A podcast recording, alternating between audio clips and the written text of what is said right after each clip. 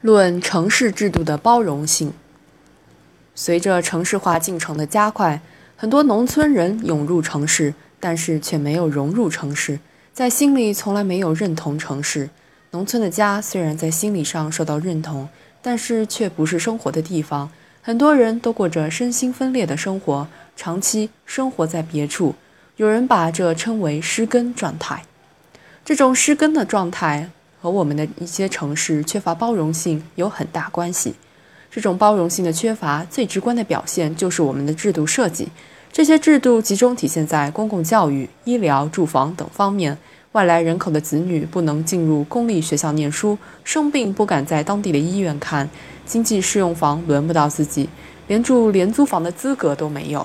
在这样制度设计下，想要外来人口有归属感实在很难。城市的制度设计难道就不能更具有一些包容性吗？是的，政府有政府的难处，制度设计包容性需要付出巨大的成本。例如，外来人口会挤占本地人的公共资源，稀释本地人的福利；此外，还会抬高本地人的生活成本，增加本地人的就业压力等等。以广州为例，很多人都成了包租婆、包租公，自己却可以住在政府补贴安置房里。如果一旦让外来人住上廉租房，本地人的房子租给谁？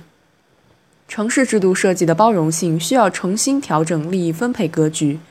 如果当地政府设计更加包容，会有一些当地老百姓反对；但是如果不包容，则有失公平。当地人的良好福利很多本来就是外地人创造的。面临这个两难，我们的政府要有勇气和决心做出选择。政府自己要看到制度设计包容性不仅是对外来人口，而且对当地人和整个城市的整体长远发展都是有好处的。制度包容性可以让外来人口有安全感，让他们以更加饱满的热情投入到城市的建设中，创造巨大人口红利。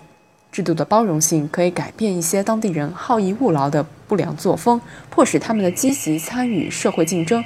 不仅可以提高他们自身的能力，同时也能够创造巨大的社会财富。制度设计的包容可以吸引更多的人才，可以让城市更加和谐。广东省的深圳市被称为中国最有活力和潜力的城市之一，很大程度上就和它制度的包容性相关。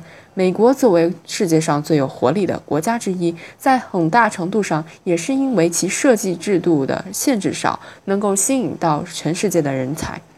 中华民族从来都是一个具有包容性的民族，中华文明也是具有包容性的文明。我们的城市也应该是具有包容性的城市。我们要把这种包容精神落实到生活中，落实到我们的制度中，为推动城市化进程，为流动人口找到自己的家园奠定公平在制度的基础。